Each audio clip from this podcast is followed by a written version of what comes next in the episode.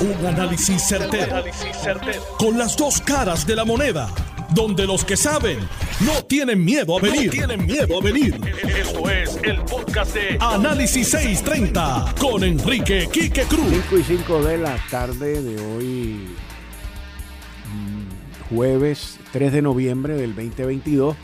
Tú estás escuchando Análisis 630. Yo soy Enrique Quique Cruz y estoy aquí de lunes a viernes de 5 a 7 en línea telefónica. El licenciado José Capó, quien en una época fungió como jefe de los fiscales en el Departamento de Justicia. Licenciado, qué bueno oírlo. Hace tiempo, bueno, nos comunicamos, pero hace tiempo que no lo escuchaba. ¿Cómo está?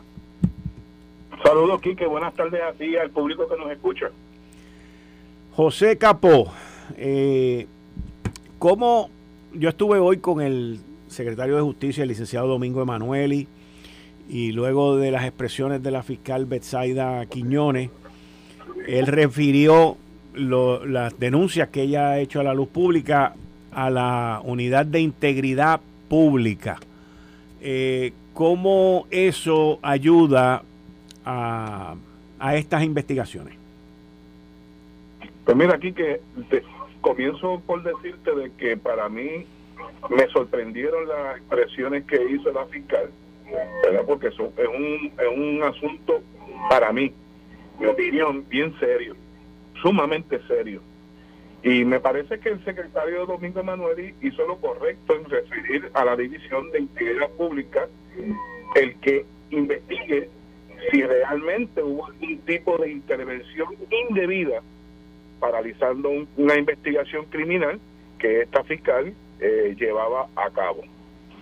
El secretario pudo, tenía dos alternativas. Escogió obviamente la que eh, de referir a integridad pública porque ya estos dos funcionarios ya no están dentro del Departamento de Justicia.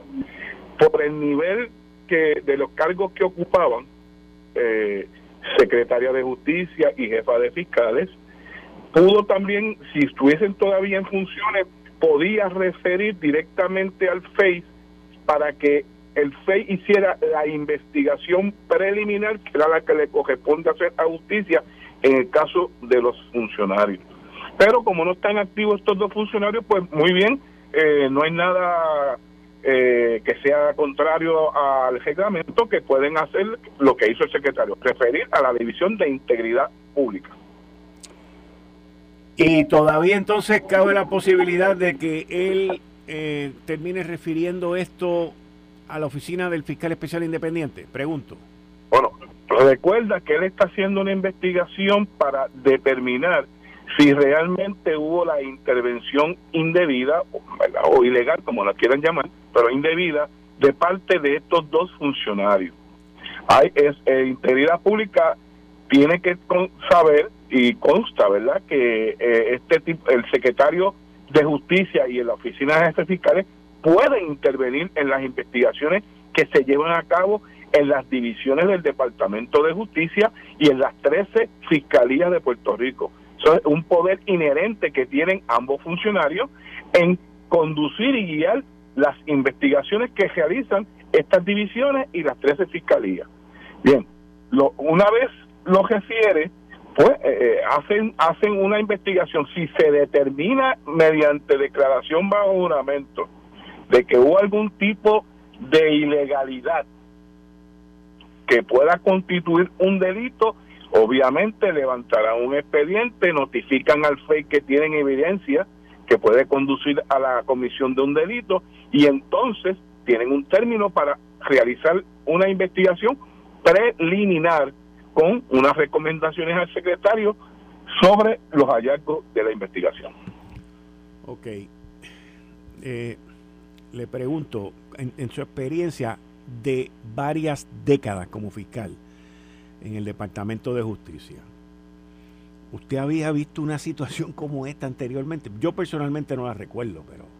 Pues mira, yo, esa pregunta que tú te estás haciendo, Quique, me la hice yo durante el día del martes el día después de que salen las expresiones de la fiscal, y me, vino a la mente el caso de, ¿verdad? de intervención que se alegó en los casos, en los sucesos de Cejo Maravilla. Me, me, vino a la mente este, ese recuerdo. de la que se alegaba que el secretario de Justicia y el jefe de fiscales, Pedro Colton, en aquel entonces había estado interviniendo este con, la, con el fiscal que estaba investigando los casos. Eso es mi recuerdo, Pique. Sí, ahora, ahora que tú lo mencionas, yo recuerdo todas esas acusaciones y esa, y esa investigación, que luego se, se, se desenmascaró todo en las audiencias que se hicieron en el Senado de, Puerto Rico en aquel momento.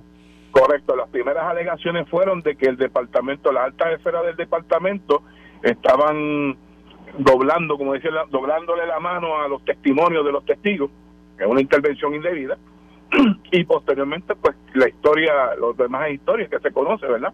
De cómo se fue destapando todo esta, esta este manejo de estos expedientes tanto en la policía como en el Departamento de Justicia. Inclusive, si mal no recuerdo, y tú me puedes aclarar la memoria, en aquel momento los federales habían también investigado lo que ocurrió en el Cerro Maravilla y ellos también determinaron que no había pasado nada. En primera instancia así fue, Pique. Sí, yo me acuerdo. Esa, esas vistas paralizaron a Puerto Rico. y, y, fíjate, yo no había conectado, por eso era que quería hablar contigo hoy, gente con más experiencia, con más conocimiento en términos de, ley, orden y de fiscalía. Y, tú acabas de hacer una conexión que suena muy lógica y, que es verdad. Y que en este caso también en Cerro Maravilla los federales habían dicho, no, aquí no pasó nada. Ahora, en términos de investigación, que es la parte que, que, viene ahora en todo esto, en términos de investigar estos dos casos, porque estamos hablando del caso de Kevin Fred y estamos hablando del caso de, de Carlos Cartagena. Del licenciado Carlos, Cartagena. Carlos, Coto Cartagena. Carlos Coto Cartagena, perdón, la mamá es María Inés, Coto, eh, Cartagena, que fue ex jueza. Pero en, en, estos dos casos, eh, ¿qué correspondería en términos de reiniciar o recalentar esas investigaciones? Si la mente no me falla aquí, que en el caso de Coto Cartagena, eh, ya el Departamento de Justicia en algún momento de la administración pasada habían eh, concluido de que se trató de un accidente, eh, la caída, una caída de, un quinto o cuarto piso, lo que provocó toda esta situación de la muerte de, de este joven abogado. en el caso de Fred todavía la investigación está abierta. Eh, esto significa que a las expresiones que hizo la fiscal de que en el periodo que la licenciada Wanda Vázquez fungió como secretaria de justicia y la eh, jefa de fiscales de aquel entonces, la señora Olga Castellón, eso eh, detuvieron alegadamente, según las expresiones de ella, ¿verdad? Cosas que a mí, confieso, me, me, me, me extrañan, ¿verdad? porque el hecho de que yo como jefe de fiscales estuviera citando a mi oficina en los casos de alto interés público a los fiscales de distrito o al jefe de la división, si era el caso, con el fiscal que investigaba para que me mantuvieran al día de desarrollo de investigaciones de estos casos. ¿Por qué se hacía? Porque son casos de alto perfil que la prensa le presta atención y en mi función como jefe de fiscales tiene que estar enterado de todo el desarrollo de investigación, porque ustedes, los miembros de la prensa, están constantemente eh, pidiendo ponerse al día de cómo van las investigaciones, ¿verdad? Una, una, la prensa le da más prioridad a otra, pero como uno está en la función pública, pues uno tiene que estar preparado en cada uno de esos casos, inclusive dándole seguimiento a los fiscales semanalmente o mensualmente del desarrollo. Y ahí en esas discusiones de los casos de alto interés público, pues se desarrollan eh, técnica de qué falta de hacer de la investigación, cómo yo veo la investigación, ¿verdad? Y le doy otra idea de otro ángulo a base de la, de la evidencia que están levantando y eso eso uno interviene y eso no es nada indebido, ¿verdad? Ahora decir que la mandan a detener, ¿verdad? Sin embargo, ya se quedó con el expediente, que es lo que me, me, me llama la atención, porque si a ti te mandan a detener una investigación, pues te quitan el expediente pero ella, ella pasaron más de dos años y ella continuó con el expediente. Pasaron dos secretarios de justicia adicionales y por lo menos las de las expresiones que yo escuché de la licenciada Denis Dongo, dice que en ningún momento a ella se le manifestó lo que había alegadamente sucedido en el periodo de Wanda Vázquez ni de Olga Castellón. Bueno, pero esas son las alegaciones, hay que investigarlas porque es una alegación muy seria, como te dije desde el principio, Quique. Ahora, en el caso del licenciado Carlos Coto Cartagena, el secretario en, la en la entrevista que le hice hoy, y la van a pasar mañana, lo de Coto Cartagena lo van a pasar mañana en Lo Sé Todo, eh, yo le pregunté sobre una opinión de un perito que trae, quien trae el tema del perito es la mamá del fallecido. Correcto. Y ella habló en una entrevista que Eliezer Ramos le hizo en Lo Sé Todo, ella habló de que ese perito había determinado que a él lo habían empujado y que había que comprar unos domis, que son unos muñecos de estos, para recrear la escena y la circunstancia en la cual se llevó a cabo. Ahora, yo le pregunto eso al secretario y el secretario me dice que ellos dentro de la de la de la fórmula, no de la fórmula, pero del proceso de esta investigación, que van a contratar al perito y que van a, traer los domis y todo ese proceso para llevar a cabo esa recreación de, ese evento. De la, escena, de la escena. De la escena. El secretario me dijo que él se comprometió con eso, con la madre de, del licenciado Carlos Coto Cartagena, pero también me dice el secretario en la entrevista que le dice, eh, pero es importante que una vez el perito que se contrate recree la escena y todo eso, si determina lo que determine, que los dos, o sea, que ambas partes, nos, ¿cómo se dice esto? Este, se sometían a, nos sometemos a, lo que, a, exacto, nos sometamos a, lo que diga el perito. Así que eso está también en un proceso, se lo asignaron a un fiscal, eh, Manuel, algo así creo que, que se llama, eh, que Manuel ese mismo ese mismo que actualmente está activo en un caso que está en corte, eh, pero, él es el que tiene ese caso. Es un fiscal de experiencia. Es, un fiscal de experiencia. Sí. Sí. Este, trabajó, inclusive estuvo, eh, ha estado eh, bajo varios años estuvo en integridad pública. Ok. Y entonces... Pero nada, este, ese, creo que hubo una controversia a principios de, la, durante la investigación de que, pues, por la cuestión presupuestaria, no se aceptó que la mamá que estaba en disposición de pagar los Tommy. Pero yo pensé que eso estaba resuelto, pero ahora que tú lo mencionas, Kike, porque obviamente como uno no está ya en el departamento y no tiene la información de primera mano, pero si esa es la circunstancia y se están sometiendo al peritaje, el peritaje, el peritaje es una parte de la evidencia que se levanta en un expediente, ¿verdad? No es la única determinante, pero es una guía. La que los peritos no obligan, pero ayudan en la investigación.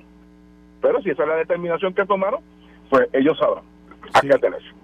Él, él me dijo que, me, me explicó que con ese perito que llegó a esa determinación, hubo un, un, un, tema, y como tú claramente y muy correctamente mencionas, de que la mamá eh, del fallecido se había, había ofrecido el ella pagar el perito, pero él dice, mira, yo no puedo aceptar eso, tiene que ser de otra manera.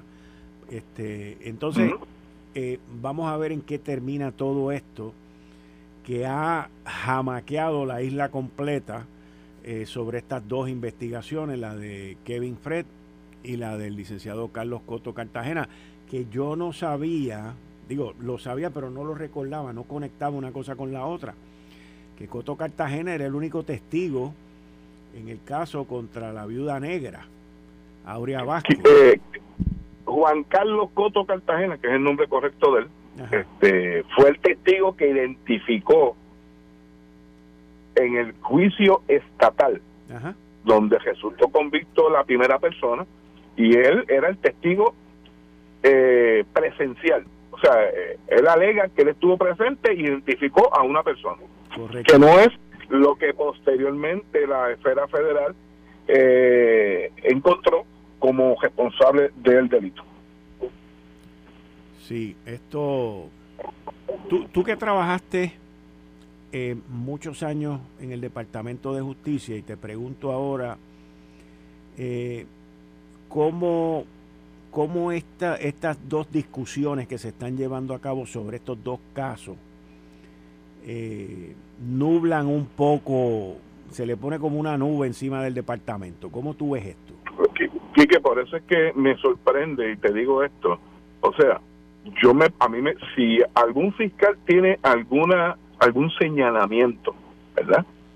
De, de esta índole como está haciendo esta fiscal, y ya estos dos funcionarios no están ejerciendo los cargos, ninguno de los dos que puedan supervisarla a ella, me parece que el canal correspondiente es que se le transmita, porque el departamento es una institución y, y, un equipo, ¿verdad? Lo, me, me parece a mí que lo correcto es que se hubiese reunido con el licenciado Emanueli, le levantaba la, la preocupación que tiene y eh, el, el secretario actúa. Si el secretario no hubiese actuado, pues entonces lo veo correcto de que entonces acuda a, a, los medios noticiosos a levantar su preocupación. Pero me parece que no siguió los canales. Y eso pone en detrimento el nombre del Departamento de Justicia, porque lo está haciendo público sin seguir los canales adecuados. Quique, este, eh, nosotros los fiscales, eh, eh, hay un reglamento dentro del departamento, ¿verdad? Y unos canales que uno se sigue. Si esos canales no funcionan, entonces yo yo puedo aceptar de que la persona vaya a los medios noticiosos y levante su preocupación, pero no sigue los canales. Yo en la entrevista le pregunté al secretario eh, si él había, había sido abordado antes sobre lo de Kevin Fred. Eh, y me dijo que no, que se enteró esta semana por los medios.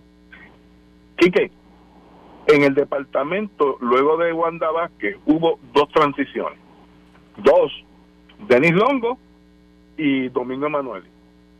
Se supone que los casos de alto interés público, cuando el jefe de fiscales se reúne en la transición con el nuevo, uno lo primero que pide son esos casos de interés público y me da un resumen de cada uno de ellos. ¿Por qué? Porque yo estoy empiezo a, a empaparme de la información y, y tengo que estar, como te dije al principio, tengo que estar al día con el desarrollo de esas investigaciones. Parece que aquí no, no se hizo ningún planteamiento cuando Manuel hizo transición y entró, o el jefe de fiscales. ¿Verdad? Eso es lo que me llama la atención. ¿Por qué dos años después? Pero ya está planteado y hay que investigarlo.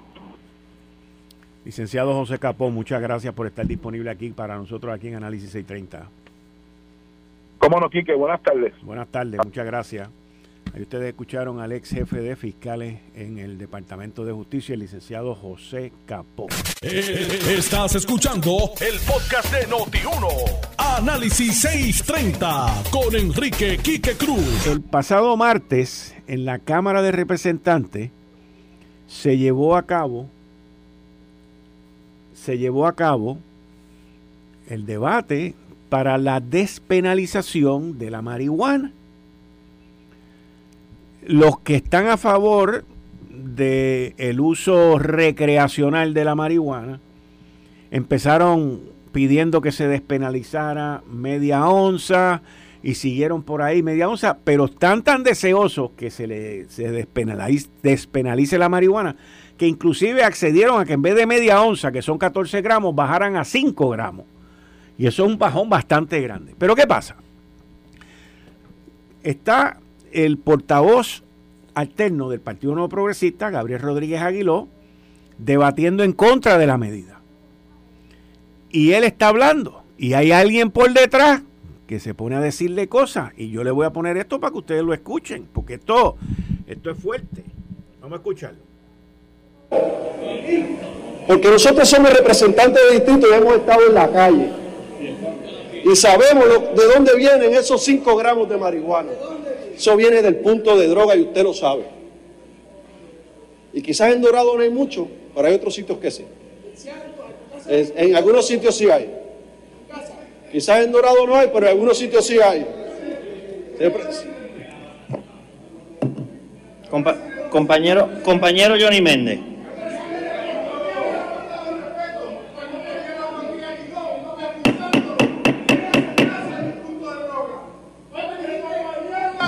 Receso, señor presidente. Receso. Receso a las 6, hay 59. Es una falta de respeto, señor presidente. Eso es una falta de respeto lo que él le ha dicho. Que en la casa del compañero Rodríguez Aguiló hay un punto de droga. Si no tiene la estamina para aguantar, que no hable sandeces como la ha estado hablando todo el día. Acusando a los compañeros aquí. Johnny Méndez a quien se estaba refiriendo y Rodríguez Aguiló a quien se estaba refiriendo también eran al comentario, a los comentarios que hizo el representante Orlando Aponte, que él es del área de Dorado. Por eso es que cuando Rodríguez Aguiló está hablando, él le está hablando en el, en el hemiciclo, pero le está contestando a los comentarios que está haciendo Orlando Aponte. Y él le decía en dónde, y él le dice en la calle, dice Rodríguez Aguiló. Y cuando Rodríguez Aguiló en la calle, le dice que sea más específico y, Rodríguez Aguirre le dice en el punto de droga y el otro le contesta, la voz se oye, yo lo escucho aquí claramente, que le dice en tu casa, en tu casa, en tu casa. Rodríguez Aguiló en ese momento apaga el micrófono y empieza a señalar, entiendo yo porque no lo veo en el video que estoy viendo, al representante Orlando Aponte y le empieza a decir algo que no se oye pero parece que le empieza a decir como deja de estar diciendo que en mi casa hay un punto, este tipo de cosas, que no se oye, pero lo está señalando. En eso sale Johnny Méndez, que es el que usted está escuchando ahí, en altavoz, diciendo que eso había sido una falta de respeto. El que está dirigiendo los trabajos rápido a correr chispín y dice receso, receso, receso. pero Johnny Méndez sigue hablando. En línea telefónica tengo a Héctor El Marrón Torre, como todos los jueves, con Daniel Machete Hernández de 5 y 36. Bienvenido ambos. Saludos, Kika, a ti, a Dani, a la gente que nos escucha. Siempre un placer. Saludos, saludos a todos. Bueno, ustedes escucharon el video, digo, escucharon el sonido del video y la descripción que yo eh, acabo de dar. Esto se dio esta semana pasada. Entiendo que fue el martes. Dani, quizás tú me puedes dar más detalles. El representante Orlando Aponte también entiendo que rechazó que él lo había dicho, pero se ve clara, se ve y se escucha una voz que le dice, en tu casa, en tu casa. Y Rodríguez Aguilo se molesta, los ánimos se pusieron bien calientes. Esto es por la despenalización de la marihuana. Primero que nada, Héctor, ¿cuál es tu posición sobre la despenalización de la marihuana? Bueno, eh, eso es un tema, ¿verdad?, que es eh, complicado. Eso no es tan fácil, uno asumir una posición. Yo, en principio, en principio, yo creo que la, la, el tomar eh, recreativamente cannabis o cualquier tipo de circunstancia, eh, de sustancia, perdóname, eh, ¿verdad?, que es alucinógena y tenga unos efectos nocivos a la salud yo eh, tengo mi reserva con eso, particularmente con el, el, THC, creo que es que se llama la sustancia química esta, que es lo, que arrebata a la gente que consume esto, ¿no? Y o sea, yo tengo una posición en principio, perdóname. El, el efecto psicótico. Exactamente. correcto. Eh, eh, pues tengo una reserva en principio con verdad con legalizar esto no sí uno puede reconocer que hay una cualidad verdad una que tiene unas características que pueden ser aliviar algunos síntomas de salud eh, eh, el, el, término del cannabis cuando se va a la medicina no podemos descartar eso de entrada verdad y tratar de penalizarlo pero eh, me parece que es un tema eh, sensitivo y yo creo que hay una gente que sin conocer las consecuencias de lo que están planteando pueden, eh, queriendo hacer un bien, crear un mal mayor, como es el, permitir el uso de la marihuana recreacional, que es lo que de facto, no sé si de jure, pero por lo menos de facto, me parece que trata este debate y yo en principio estoy en contra de, de, ese tipo de legalización, no de, permitir abrir esa puerta para que se permita el uso de la medicina, eh, del, del cannabis en términos recreacionales en Puerto Rico. Daniel Machete Hernández. Yo estoy a favor de la medicación o medicalización de, del cannabis. Me parece que como cualquier otra sustancia eh, natural, no tiene efectos secundarios y, usada bajo supervisión, ha probado eh, ser eficaz, eficiente eh, y, y, con unos resultados excelentes en distintos tipos de condiciones que actualmente con lo que se tratan es con químicos que agravan la situación este, física de los, de los pacientes. Este, o sea, el, el Percocet, por ejemplo, este, Oxycodone, eso este, puede tener efectos psicóticos también cualquier paciente y se lo recetan y a nadie lo meten preso por andar con, con cinco o seis pastillas de Oxycodone por ahí. Este, por mencionar alguna, ¿verdad? Valium, este, cosas que la gente sabe que se mal utilizan, pero son químicos que incluso utilizados bajo supervisión médica tienen unos efectos secundarios que el cannabis, por ser un producto totalmente natural, eh, no los tiene. Y yo creo que eso es beneficioso para la salud bajo una supervisión y con unos controles.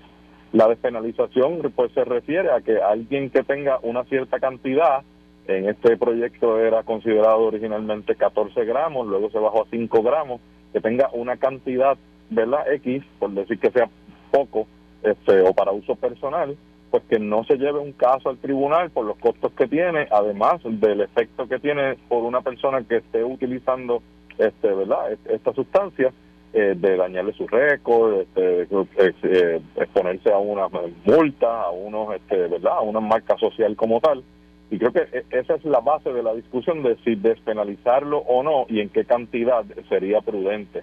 Me parece que el debate en ese momento, pues lo que traía el, el representante Rodríguez Aguiló era que no importa la cantidad, de dónde proviene, es más importante. Y yo creo que eso es un debate que sí hay que tener eh, responsablemente, ¿verdad? Este, y, y, eso es parte de la discusión. ¿Y por qué se vuelve y se trae, eh, no se aprueba? Por, por, ¿verdad? por la mentalidad eh, social indistintamente, pero ya en Puerto Rico es una realidad la medicación de la, de la, de la marihuana, del cannabis, esto es una realidad y la gente lo obtiene con una licencia y se supone que con unas recomendaciones médicas de médicos que están certificados sobre esa eh, eh, sustancia. Y, y, hacia eso es que nos, movemos. Si se va a aprobar o no, pues hay gente que plantea que parte del avance social debe ser hacia eso.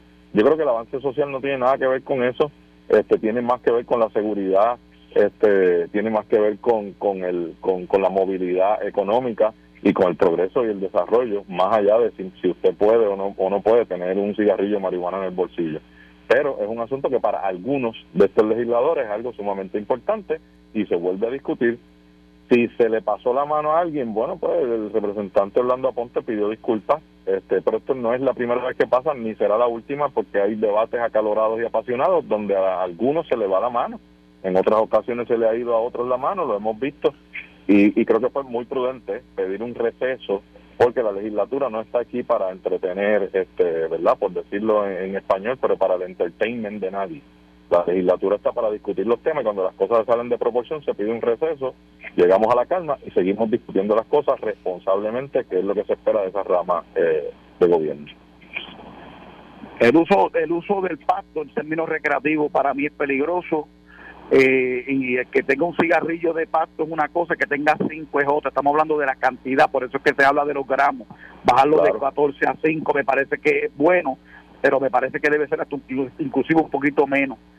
Eh, eh, y sobre Orlando Aponte ese, que nadie sabe quién era hasta hasta el otro día que salió esta noticia públicamente, ¿verdad? Que Johnny Méndez y Cabildo Aguiló lo, lo increparon por la manera indecorosa, ¿verdad? Pues ya eso es un ataque personal, tratar de insinuar que uno tiene un punto de droga en la casa, me parece que llega al punto de ser algo bajo uno.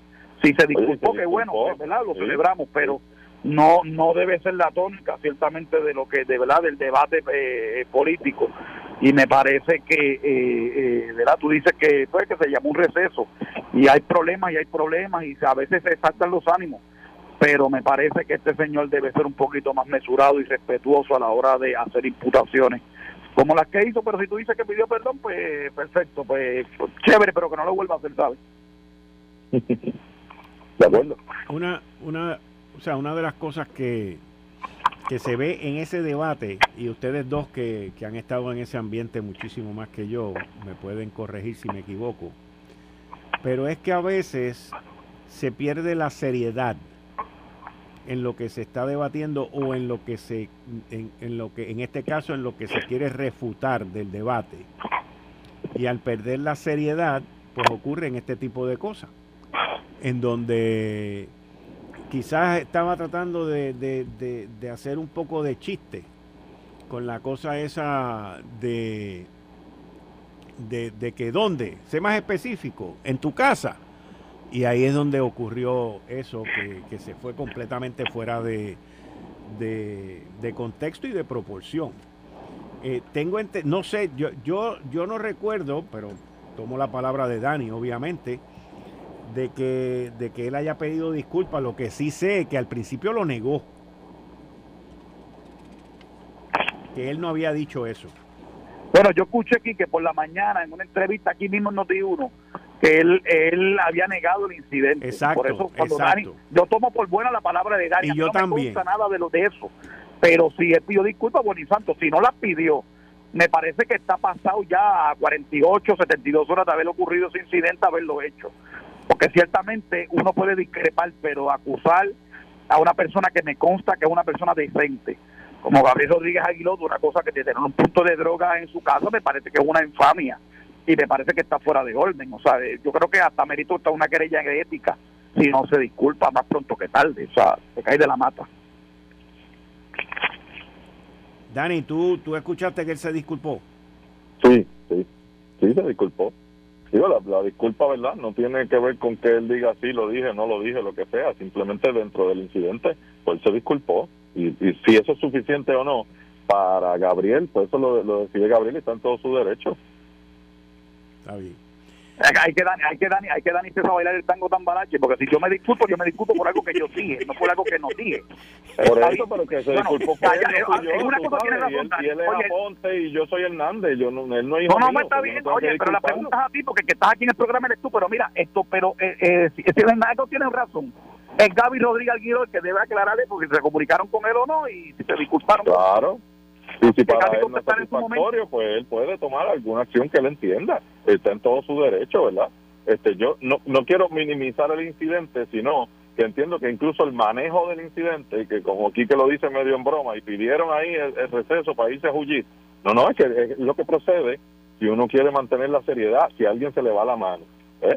Y yo entiendo que aquí, pues sí, se le fue la mano y, y, y por eso el incidente, pues se toma el receso y todo el mundo, ¿verdad?, este, a, llegar a una paz y nos enfriamos y seguimos con la discusión. No va a ser, eh, de acuerdo. la primera, ha sido en múltiples instancias y no será la última, donde hay 51 personas, donde hay 5, 6, 7 visiones distintas y algunos son más apasionados que otros y lo demuestran de alguna manera, ¿verdad? Unos hacen insinuaciones, otros son directos, otros pues simplemente en ese apasionamiento se les pasa la mano y yo creo que, que verdad es de humanos errar y, y, es de sabio de rectificar y él sí pues pidió las disculpas y yo creo que pues pues mira pues seguimos sabes este, Orlando es un, es un tipo bien capacitado este es, un es muy inteligente este es un abogado de profesión muy exitoso antes de ser legislador y yo creo que este tiene mucho que aportar a la legislatura y que esto le sirva verdad como como muestra de que hay que tomar las cosas en serio y, y, verdad y que estamos ante un foro que está en exhibición ante el país entero. Y, Pero ya Dani prácticamente pidió disculpas por, por Orlando Aponte. Bueno, porque si, si, me lo apuntan, pues lo defiendo el muchacho, aunque yo no sea abogado. bueno, quiero cambiar, quiero cambiar de tema. Eh, la Cámara y el Senado, con la oposición del Partido No Progresista, aprobaron un proyecto que debe ir ya pronto de camino a Fortaleza para la cancelación del contrato de Luma. Eh, sin embargo, la secretaria de Energía, Jennifer Groundholm, que vino aquí y estuvo aquí un par de días, ayer hizo unas declaraciones muy contundentes donde prácticamente le da un espaldarazo a Luma y dice que hay que darle una oportunidad y que todos quieren pues que el que esté corriendo ese sistema sea exitoso. Ella inclusive en sus declaraciones, que las compartí ayer del periódico El Vocero, ella inclusive dice que si se retrasa, si se cancela el contrato de Luma, retrasaría la reconstrucción. Hoy ella participa en un foro donde estuvo un representante de Luma, o sea, claramente aquí Luma no va para ningún lado, sea el 30 de noviembre o el 31 de noviembre, que no tiene 31 días, o el 31 de enero. Entonces, la pregunta mía es, ¿para qué se hacen este tipo de legislación? ¿Esto es para las gradas o para que el gobernador las vete? Para las gradas aquí, que porque la prensa comunista socialistoide de Puerto Rico que sigue con el San Benito de Luma porque lo usan como una manera de tratar de desestabilizar la, la, ¿verdad? Los, trabajos que hace eh, la administración de Pedro Pierluisi y el Partido No Progresista. Eso, ya, eh, oye, el mismo gobierno del Partido Demócrata Esta secretaria de Energía era una spokesperson de la campaña de Barack Obama en foro, en CNN, en MSNBC, en distintos medios de comunicación de los Estados Unidos en la campaña política del 2020. O sea, está refrendando la presencia de Luma en Puerto Rico. Oye, o hay Luma o se pierden 10 billones de dólares. Si no hay los 10 billones de dólares, ¿cómo vamos a renovar y a rehabilitar la infraestructura eléctrica de Puerto Rico? Vamos a dejarnos de bobería. Y nos llevan toda la semana con el maldito San Benito de si Luma se se queda. Luma es una realidad, nadie quiere volver a los tiempos de Lutier y Aramillo. Eso es una realidad y el que no se coma, eh, oye, vamos a dejarnos, vamos a vamos a trabajar unidos para la misma cosa. Los populares se creen en el Cámara y Senado que van a tratar de poner el PNP para la defensiva. Es más, sabes que a veces yo pienso que el PNP está dando demasiado de muchas explicaciones sobre este asunto de Luma. Es que es sencillo. Queremos tener un sistema confiable de electricidad en Puerto Rico que redunde en progreso, en bienestar, en estabilidad para los consumidores y en, poder promover la, el desarrollo económico con una oferta eléctrica que sea eh, eh, que, tenga estabilidad mejorando esa infraestructura eléctrica pues hay que hacer una inversión de dinero y ya el Congreso es el que va a poner el billete puso las condiciones. Puerto Rico no la puede sufragar punto el asunto. Dani. Pero claro Tatito se pone creativo Dalmau en año, pre, eh, ¿verdad? Ya llegando, terminando el 2022, empezando el 2023, que es el año preelectoral en Puerto Rico, y empiezan con esta sanganería, con sus alcahuetes tradicionales en los medios de comunicación, que con la novela de Luma. Dani, por favor.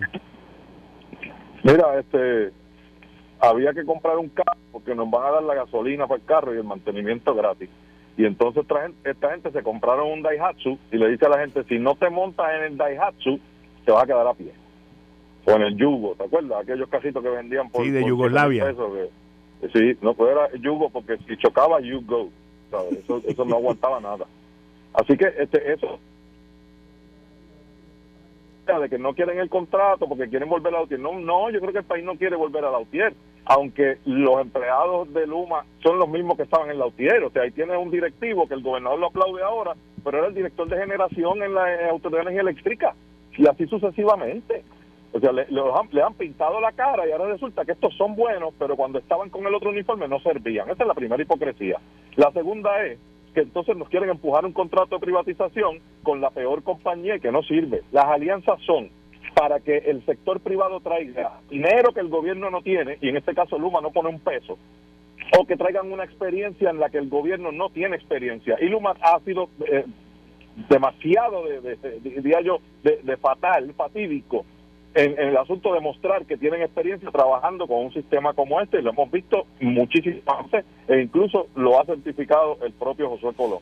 En vistas públicas, decentes, sentado Josué Colón, sentado este el de el de el negociado de energía, sentado el, el charlatán este de, de, de las APP, tuvieron que aceptar que no existe ninguna comunicación ni ningún documento en donde el gobierno federal diga que tenían que privatizar para obtener los fondos. Lo aceptaron bajo juramento en vistas públicas. Así que ese discurso también está ya pasado. Sabemos que no es la verdad ni es la realidad. Hay 10 mil millones para rehacer el sistema y han traído la peor compañía. Ese es el problema. Vendieron al país que había que privatizar para poder tener un buen sistema y hoy es menos confiable que antes y es muchísimo, doble o tres veces más caro y eso sí ha traído una debacle en desarrollo económico porque no hay una estabilidad ni se sabe el costo. Siete aumentos en menos de un año. Ese es el resumen de Luma. Dani. Y la secretaria Granholm nos dice hoy, Luma se va a quedar y tiene que estar a otro nivel en el que no está. Pues yo creo que un poco por ahí es que debería Pierluisi y el resto de su gente empezar a atender el problema desde la realidad no trabajando con nosotros como si fuéramos todos niños de 6 años que no entendemos ni sabemos Dani y Héctor, muchas gracias. Dani, muchas gracias. Héctor Torres, muchas gracias. Volvemos el jueves próximo. Esto fue el, podcast de Notiuno. Análisis 630 con Enrique Quique Cruz. Dale play a tu podcast favorito a través de Apple Podcasts, Spotify, Google Podcasts, Stitcher y notiuno.com.